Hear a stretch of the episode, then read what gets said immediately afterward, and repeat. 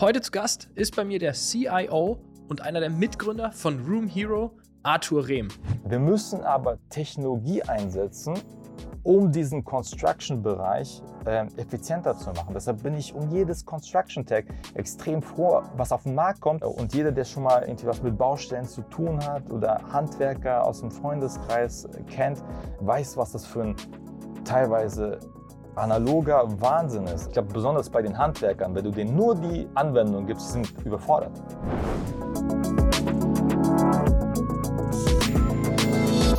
Herzlich willkommen beim Digitalwerk Podcast mit Michel Philipp Marun. Transformation und digitale Erfolgsgeschichten der Handwerks-, Bau- und Immobilienbranche.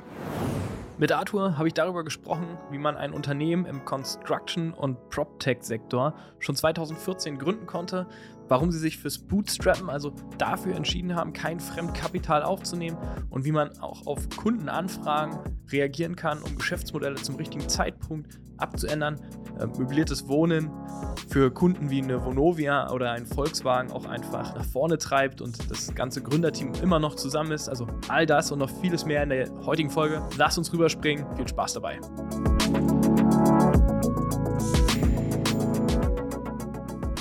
Begonnen hat alles mit dem Möblieren von Wohnungen, unter anderem für Kunden wie Vonovia und Volkswagen, wie man dann zum Sanierungsgeschäft kommt und ein digitales Sanierungsgeschäft aufbaut. All das wird uns gleich Arthur Rehm erzählen. Schön, dass du heute da bist. Vielen Dank für die Einladung. Sehr, sehr gerne. Ich freue mich mehr zu erfahren, weil von Möblieren bis Sanieren ist nicht ganz so weit weg, aber schon auch zwei unterschiedliche Businessmodelle dahinter. Wie wir wie du dazu gekommen bist, das interessiert mich natürlich auch. Ja, du bist nicht der einzige Gründer, sondern ihr seid eine ganze Mannschaft. Aber erzähl doch einfach mal, wie habt ihr euch gefunden? Wie kamt ihr zusammen? Ja, wir sind ähm, äh, aus einem Uni-Programm, ähm, haben wir uns kennengelernt. Äh, da ging es darum, aus der Uni heraus zu gründen, in einem äh, Inkubator. Da haben wir uns kennengelernt und äh, zu, sehr, sehr gut verstanden und sind äh, zusammengewachsen. Das Unternehmen gibt es jetzt mittlerweile seit ähm, acht Jahren. Alle fünf Gründer sind nach wie vor ähm, on board. Wir haben alle einen unterschiedlichen Background. Ich persönlich habe Informatik zu, äh, studiert zusammen mit dem Steven. Dann haben wir noch den Dominik, der Architekt ist, äh, Daniel, der ein äh, BWL Investment Banking äh, Background hat und Norbert, der ein äh, Marketing, äh, Branding ähm, Background hat. Und was uns alle vereint hat, wir hatten alle ein Fable für Einrichtungen okay. und okay. sind nach wie vor alle acht am Start und äh, genau. Das, das, ist ja schon mal, ähm, also da sind ja mehrere ungewöhnliche Faktoren dabei. Ja, da kommen fünf Typen zusammen aus dem Uniprogramm, finden Einrichtungen alle ganz cool und gründen da eine Firma. Und zweitens, ihr seid immer noch zusammen mit so einer Mannschaft nach acht Jahren. Gibt ja, wer so ein bisschen die Gründerszene in Deutschland verfolgt, die man vielleicht noch so greifen kann, ganz oft auch so nach drei, vier Jahren verabschieden sich die, die Gründer voneinander, ob gut oder böse, unterschiedlichste Beweggründe. Äh, bei euch nicht, aber erzähl mal, warum jetzt möblieren? Ähm, also ich finde, also vielleicht zu dem Thema nochmal, ähm, ich finde, bei uns ist es, wir haben eine äh, lebhafte Diskussionskultur, es gibt äh, äh, Reibung und durch Reibung entsteht Fortschritt. Also was mich an dem Markt so fasziniert hat, es ist ein sehr, sehr dickes Brett, was man bohren kann, das ist zum einen.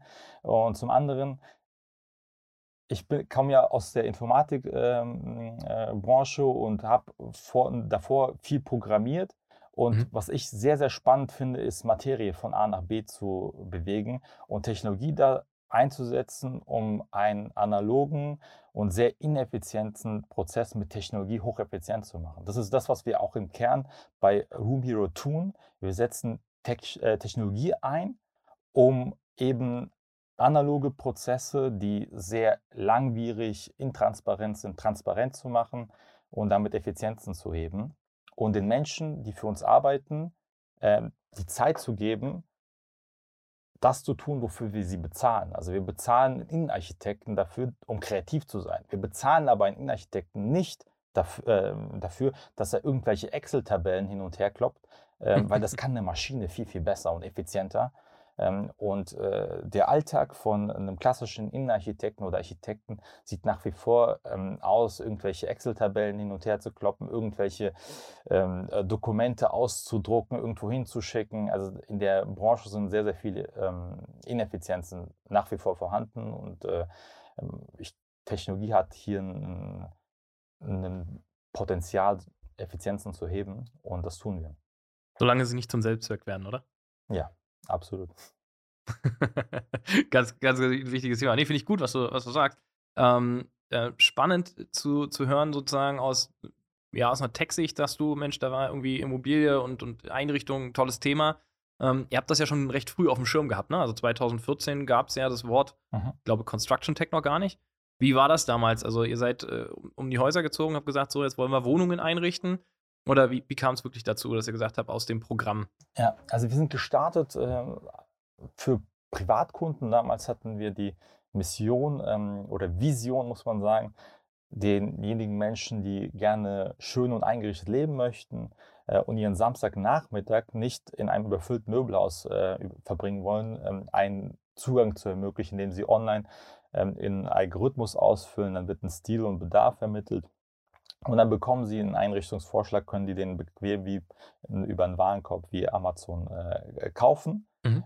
Was wir dann festgestellt haben auf unserer Reise, dass der Privatkunde zwei wesentliche Nachteile hat. Zum einen ähm, ist Einrichtung nach wie vor ein hochemotionales Thema. Das heißt, ähm, es verändert sich ständig. Also man sieht irgendwas und sagt, okay, der Teppich muss grün oder nicht blau sein. Oder die Frau sagt, okay, die Lampe gefällt mir nicht, die muss jetzt irgendwie anders sein. Mhm. Und auf der anderen Seite, ähm, das richtet sich der Durchschnittsdeutsche alle 10,3 Jahre ein. Sprich, wenn er heute bei uns ein Wohnzimmer kauft, kauft er morgen kein Wohnzimmer bei uns.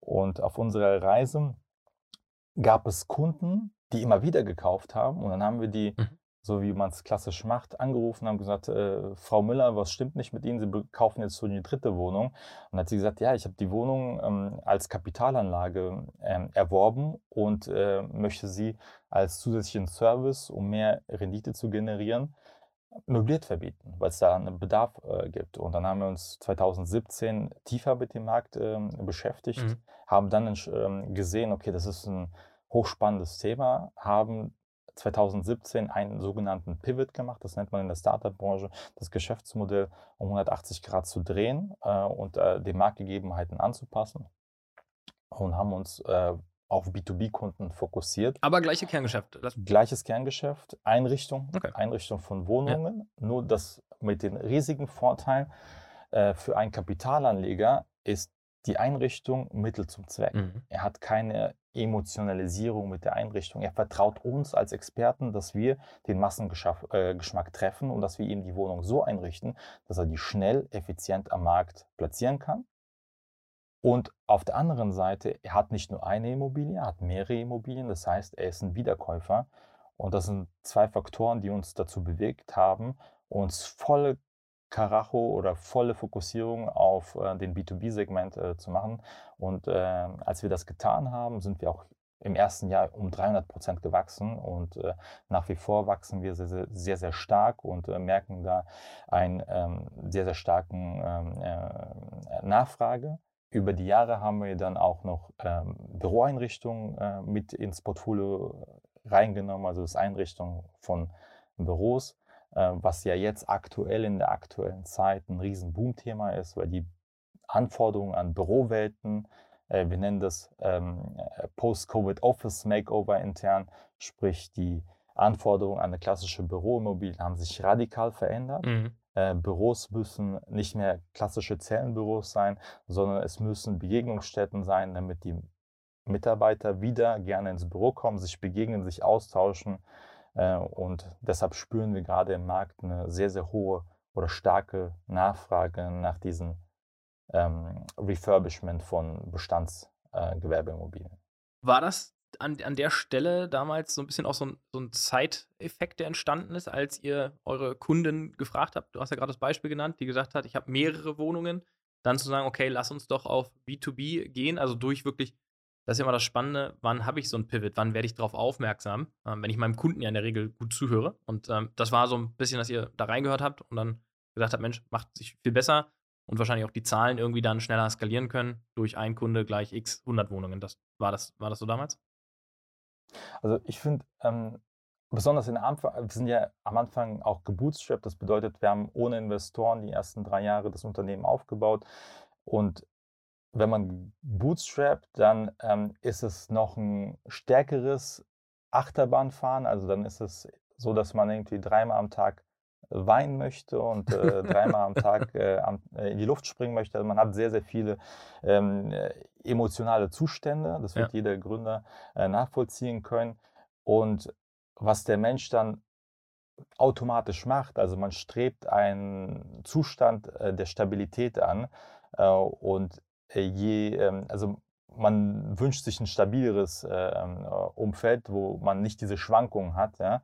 Äh, und das haben wir getan und wir haben uns geschaut, okay, wo, wo in welchem Bereich ist das äh, so und äh, wie kriegen wir irgendwie die Deckungsbeiträge hin, dass wir ähm, organisch gut wachsen können, wie kriegen wir die, ähm, das, die maximale Marge aus der investierten Zeit raus und äh, da hat sich einfach B2B angeboten, weil wir mhm. festgestellt haben, ah, die Warenkörbe sind höher, die, Kau die Leute kaufen immer wieder und äh, man hat weniger Iterationsstufen. Und wenn man diesen wirklich eigentlich simplen Logiken folgt ähm, und dann auch zwei wesentliche Sachen beachtet, also dass man ein Problem löst für einen Kunden, das ist das Erste. Ähm, und das Zweite ist, dass man sich darauf fokussiert, einen Kunden erfolgreich zu machen, dann mhm. äh, wird man immer erfolgreich sein, egal in welchem Umfeld. Also wenn man diese zwei wichtigen Faktoren ähm, beachtet, bei uns war es so, ähm, der Kunde hat ein Problem, es ist, er muss eine Wohnung möblieren und eine Wohnung besteht aus 200 Sperrgütern. Ja, es ist komplett was anderes, ein Amazon-Päckchen durch einen Fulfillment-Partner von A nach B zu schippen, mhm. aus äh, 200 Sperrgüter von A nach B schippen. Jeder, mhm. der sich das schon mal besch damit beschäftigt hat, der weiß, was das für ein Wahnsinn ist. Und das heißt, ähm, und äh, man kann selber mal versuchen, irgendwie eine Wohnung einzurichten, dann sagt man sich nie wieder. Und wenn es einen Full-Service-Anbieter gibt, der das einem alles aus einer Hand abnimmt und nicht wesentlich teurer ist, als es selbst zu machen, dann werden die Kunden immer präferieren, einen Partner da ähm, mit ins Boot zu, zu holen. Äh, das ist das eine. Und wenn wir ihn auf der anderen Seite noch erfolgreich machen, indem er, wenn er es möbliert, eine höhere Mieteinnahme generiert und das Ganze irgendwie in zwei Jahren wieder drin hat und danach äh, einfach Geld verdient, dann wird er uns auch präferieren. Und äh, das haben wir bei allen Produkten, die wir haben, immer im Fokus gehabt. Also auch bei der Büroeinrichtung. Wenn wir einem Kunden ein geiles Büro einrichten und die Leute sehr, sehr gerne wieder ins Büro kommen, ja, dann haben wir ihn erfolgreich gemacht. Und er kann plötzlich Talente heiern, die den so nicht auf dem Schirm hatten, weil äh, er kein geiles Büro hatte. Ja, oder, äh, so. Und das, darauf haben wir uns immer fokussiert, dass wir eben Probleme für unseren Kunden lösen und ihn durch unser Produkt erfolgreich machen. Ja, das ist ein mega, mega wichtiger Punkt. Ne? Sonst, glaube ich, wärt ihr auch gar nicht so lange mehr am Markt gewesen. Also zeigt ja schon, ihr seid ja eine ganze, ganze Weile schon äh, da. Ähm, wie war eigentlich für euch so dieses Thema ähm, als nicht mit hohem Fremdkapital finanziertes Unternehmen, aber habt euch profitabel aufgebaut über die letzten Jahre. Wie war Corona für euch? War das? Menschen haben saniert und äh, renoviert zu Hause und auch eben die Bestandshalter, für die ihr dann irgendwann tätig wart? Oder ähm, ganz im Gegenteil, weil alles wurde runtergefahren? Wie war die Zeit für euch? Also ähm, bei uns war es so, ähm, Corona war es schon so, ich hatte, ich irgendwo mal so ein Zitat aufgeschnappt, äh, entweder habe ich es auf LinkedIn gelesen Ne, also ein äh, relativ bekannter Formel 1 äh, Rennfahrer hat mal gesagt, äh, wenn äh, die Sonne scheint, kannst du keine 15 Autos über, äh, überholen, aber wenn es regnet schon. Und wir haben uns ähm, nach einer langen Diskussion auch im Management äh, dazu entschieden, keinen einzigen Mitarbeiter auf äh, Kurzarbeit zu setzen, okay. sondern wow. zu schauen, die Zeit zu nutzen, um mhm. einfach die Prozesse intern äh, zu überdenken, effizienter zu gucken, sich die Margenthematiken anzuschauen. Und das hat sich vollkommen gelohnt. Also wir haben äh, jetzt ein Order-Management-System eingeführt. Wir haben äh, angefangen, White-Label-Produkte äh, einzuführen. Also ähm, wir sind sogar gestärkt aus der, aus, äh, der Krise herausgegangen. Und ein Beispiel, was ich ähm, sehr, sehr gerne aufführe, ähm, Anfang Corona kam ein, ähm, ein sehr großer ähm, Autohersteller äh, mit seiner Immobiliensparte ähm, auf uns zu und hat gesagt, hey, ich habe bei mir in, in Wolfsburg einen Azubi-Überhang und ich brauche äh, 60 Mitarbeiterwohnungen in, in Zwickau äh, für ein neues Werk, was ich da hinbaue.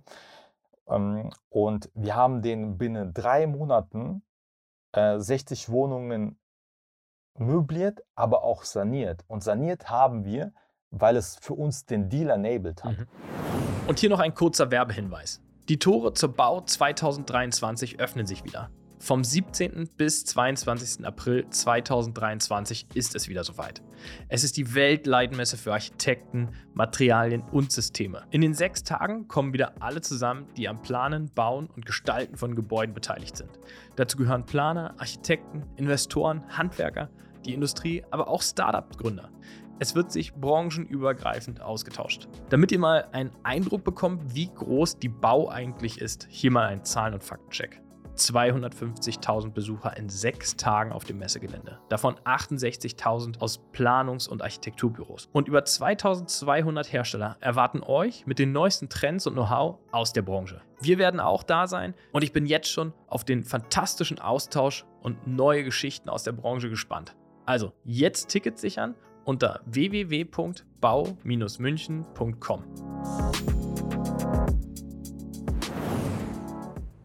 zu der Zeit, muss man auch sagen, hatten wir ein bisschen mehr Glück als Verstand, weil wir ein befreundetes Unternehmen hatten aus, aus, ähm, aus Warschau, die vorher ähm, fünf- und vier-Sterne-Hotels saniert haben, bundesweit. Und die haben dann ähm, gesagt, okay, Corona äh, kam und die ganzen Hotelleries haben einfach Handbremse gezogen und haben die ganzen Aufträge storniert und die hatten plötzlich Kapazitäten. Also haben wir die Kapazitäten für uns genutzt und haben wirklich in drei Monaten 60 äh, Wohnungen saniert und möbliert. Das war ja aber auch für euch, nur dass man es versteht, schon auch ein komplett neuer Bereich, die Sanierung. Ihr habt vorher nur in Anführungszeichen renoviert, auch schon oder nur wirklich möbliert vorher? Also eine Wand gestrichen habt ihr vorher auch noch nicht. Wir haben so. nur möbliert.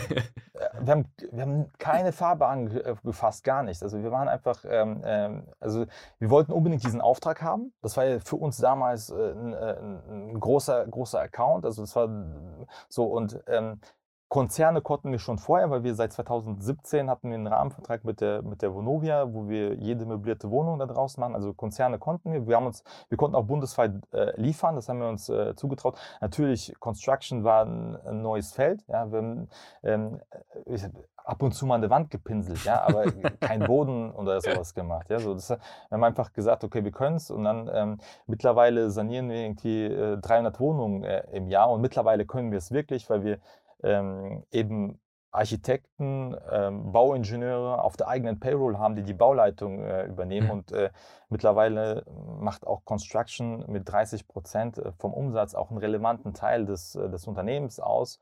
Ähm, und äh, wir finden es nach wie vor ein sehr, sehr spannendes äh, Feld und ist auf jeden Fall, wird in Zukunft hundertprozentig wachsen, weil wir, wenn wir uns anschauen, äh, es gibt ja von der EU dieses, äh, ähm, äh, dass wir klimaneutral werden müssen und der Gebäudesektor, der für 40 Prozent der Treibhausemissionen verantwortlich ist, ja, was sehr wenige wissen. Also wir in der Branche wissen es, die Immobilienbranche weiß es, ähm, aber in der öffentlichen Wahrnehmung ist es nicht so vorhanden, dass wir einfach viermal schädlicher sind als die Autoindustrie. Autoindustrie ja. ja. Aber trotzdem, äh, weißt du, bei uns klebt sich keiner an die Gebäude und äh, sagt, okay, hier äh, das Gebäude schädigt das Klima, sondern die, äh, die tapen sich an die Autobahn ja. fest. Ja, so. ähm, und wenn wir jetzt nur annähernd dieses Ziel, also ich glaube, äh, europaweit sanieren wir 1,2 Prozent äh, des Bestands, wenn wir nur annähernd auf dieses Ziel kommen möchten, wird oder muss der Sanierungsmarkt auf vier äh, beziehungsweise die Sanierungsquote muss auf 4%, 5% oder 6% wachsen. Das heißt, wir werden 300, 400% Wachstum erleben in dem Bereich Sanierung. Ähm, da sind sich fast alle einig. Ja. Natürlich schreien äh, viele, sagen ja, ja, wo sollen die ganzen Fachkräfte herkommen? Ja, das ist richtig. Uns fehlen 800.000 äh, Fachkräfte, vielleicht noch mehr.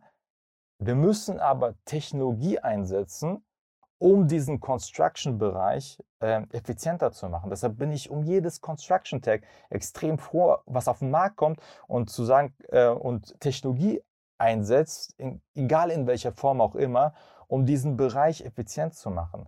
Äh, und jeder, der schon mal irgendwie was mit Baustellen zu tun hat oder Handwerker aus dem Freundeskreis kennt, weiß, was das für ein teilweise analoger Wahnsinn ist. Es gibt so, so viele ähm, kleine äh, mittelständische äh, Betriebe, die alle gut sind, ja, so auch fachlich super sind. Aber dann verbringt halt eben der, der Handwerker seinen Samstag, Sonntag, wenn er nicht auf der Baustelle ist, äh, auf Papierform irgendwelche Rechnungen äh, zu, zu schreiben, was ja totaler Wahnsinn ist. Das ist so ein kleiner Bereich. Also ich glaube, alleine durch diese ganze da gibt es schon dem Bereich sehr, sehr viele äh, Unternehmen, die das versuchen zu revolutionieren. Aber das ist ja nur ein kleiner Teil. Ja? Es geht ja auch, äh, ich meine, wir haben ja auch festgestellt, dann irgendwie, wenn man in diesen Construction-Bereich reingeht, wie viel Zeit eigentlich ähm, auf gut Deutsch äh, verdödelt wird, ähm, wenn Sachen fehlen. Ne? Die kommen auf die Baustelle und dann stellen die fest, okay, pff, äh, mir fehlt irgendeine Leiste und dann fahren zwei Leute hin und sind vier Stunden unterwegs, um äh, eine, eine, Fußbodenleiste zu holen. Ja, so. ihr, ihr, ihr, ordert das Material, heißt das? Wir ordern das. Also wir haben das optimiert. Also am okay. Anfang nicht natürlich. Also wir,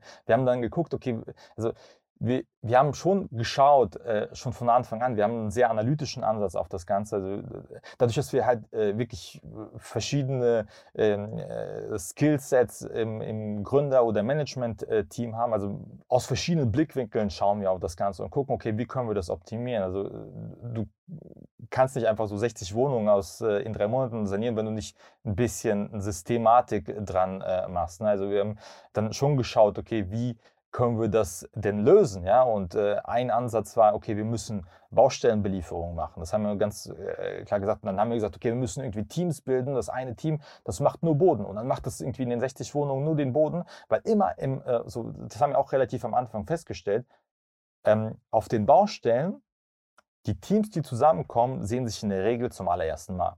Und tun in der Regel zum allerersten Mal das, was sie tun. Auch wenn es irgendwie alles begabte äh, Schweizer Taschenmesser und äh, die können immer alles, alle alles. Ne? Also, äh, egal was man tut zum allerersten Mal, du, es wird schief gehen und es wird irgendwie kaputt gehen und du musst äh, lernen, ähm, etwas gut oder sehr gut zu machen. Es gibt auch diese 10.000 Stunden Regel. So, und wir haben das relativ früh verstanden, haben gesagt, okay, es gibt ein Team, das macht nur Boden und das macht ist immer dasselbe Material, es ist immer derselbe, derselbe Kleber, der da reinkommt und äh, so haben wir das äh, geschafft. Standardisierung, Materialien, Prozesse standardisieren. Das habt ihr äh, von Stunde Null versucht durchzusetzen. Aber, damit ich es verstehe, ihr habt äh, tatsächlich ja. Äh, Nachunternehmer genommen, oder? Also ihr habt keine eigenen gewerblichen Mitarbeiter im Sinne von dem Fliesenleger, Bodenleger oder Trockenbauer. Die sind nicht bei euch fest angestellt.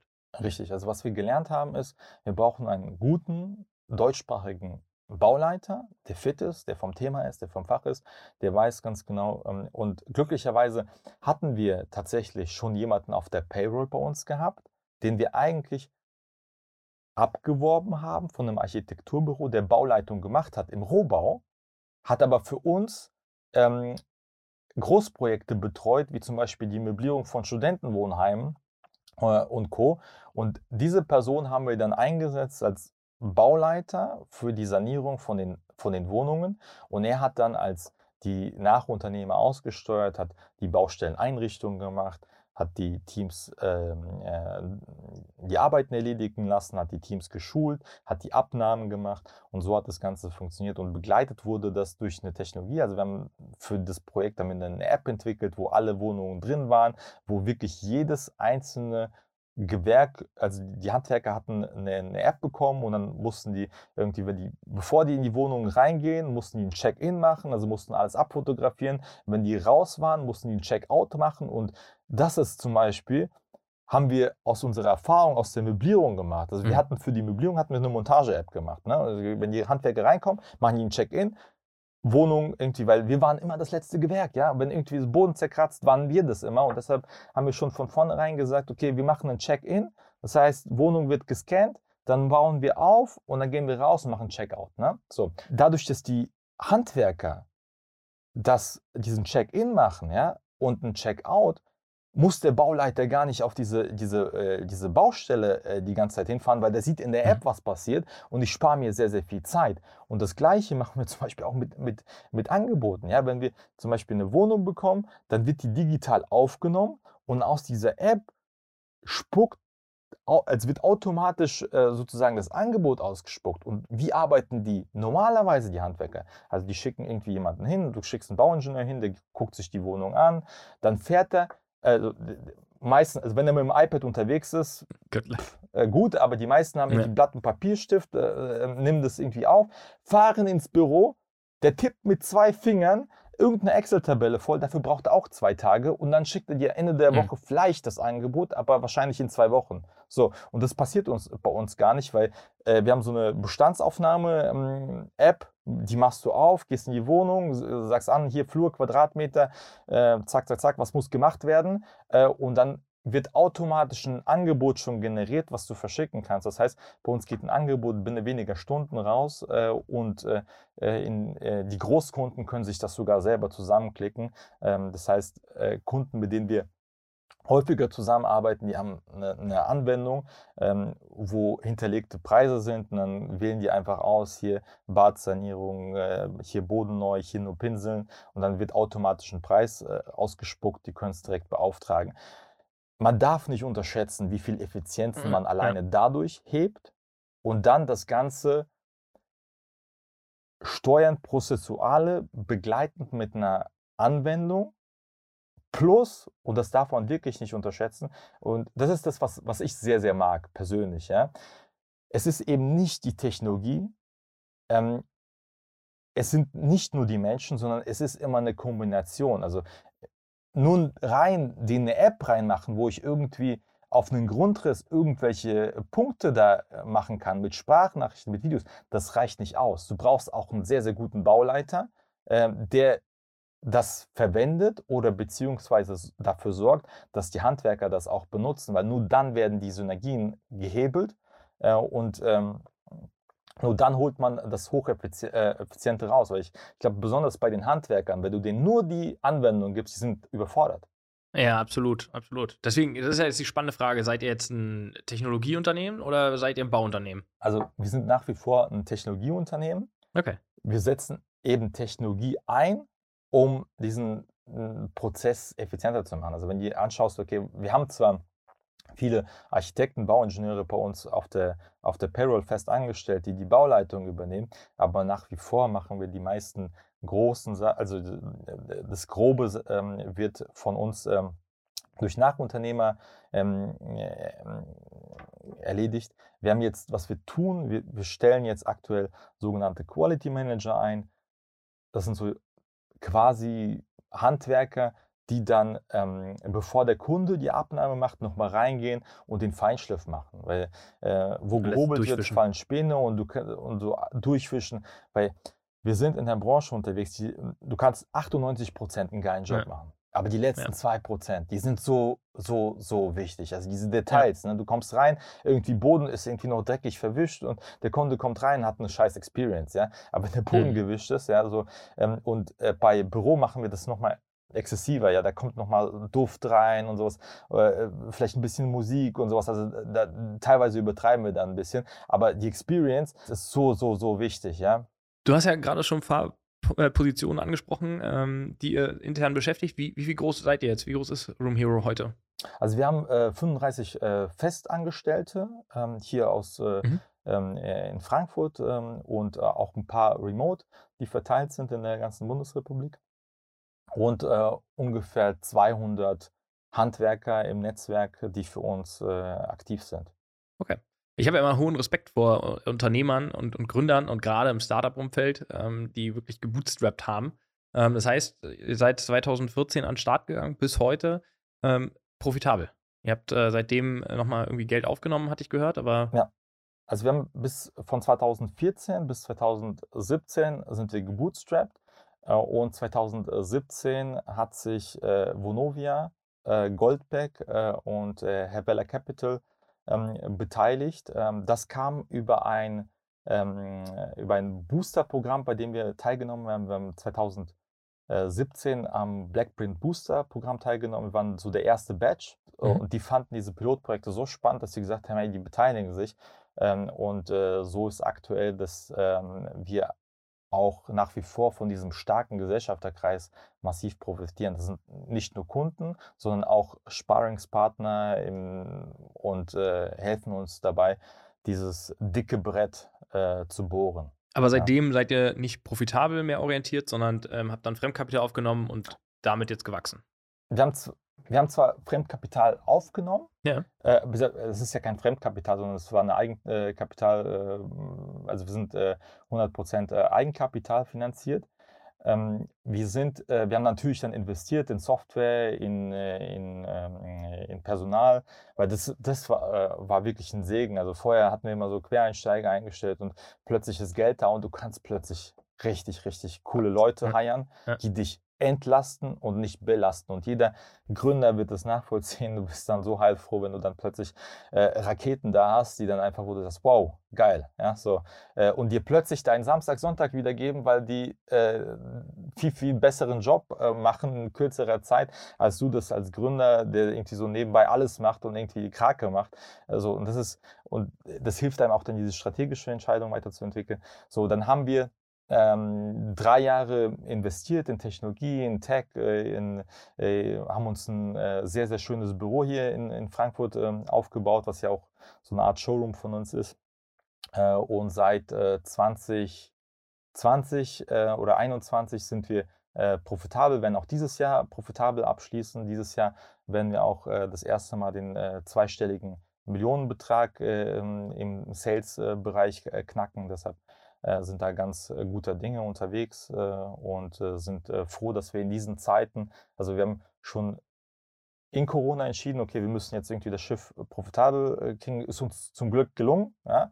So, und jetzt dieses Jahr, ähm, dadurch, dass wir auch profitabel sind und so schön wachsen, macht das umso mehr umso Spaß. Mehr Spaß ja. Das kann ich mir äh, durchaus vorstellen. Ähm, einfach vielen Dank, äh, Arthur, dass du dir Zeit genommen hast, dir mal ein ähm, bisschen von euch an Insights zu, zu geben ist äh, extrem spannend und äh, ich drücke euch die Daumen, dass das profitabel weiter nach vorne geht. Ne? Also ich glaube, mehr geht einfach gerade nicht, wenn du ein Unternehmen hast in der herausfordernden Situation, was profitabel ist. Also da sind wir auch äh, äh, dankbar und es ist eine, äh, eine Teamleistung, äh, die wir von dem ganzen Team gestemmt wird, also durch diese holprigen Zeiten. Und was ich besonders gut finde, ja, so, ähm, äh, ich sage ja immer, Kriegsjahre zählen doppelt. Und wenn ich mich äh, an die früheren Zeiten erinnere, wo man dieses schweißgebadet aufwacht und dann sich überlegt, okay, scheiße, kann ich nächsten Monat noch meine äh, Miete bezahlen? Äh, das ist äh, äh, ein sehr, sehr schönes Gefühl, dass man weiß, okay, das funktioniert. Ja? Absolut. Ich lasse das auch echt so unkommentiert stehen, außer dass ich euch da alles Gute für wünsche und das auch absolut gönne. Das ist super, super gut ähm, und freut mich zu hören. Ja, vielen Dank, dass du da warst. Vielen Dank für die Einladung. Ja, und viele Grüße nach Berlin. Liebe Zuhörerinnen und Zuhörer, schön, dass ihr wieder eingeschaltet habt. Ab jetzt dran denken, gibt es uns wöchentlich auf die Ohren. Also daher nächste Woche wieder einschalten. Es bleibt spannend.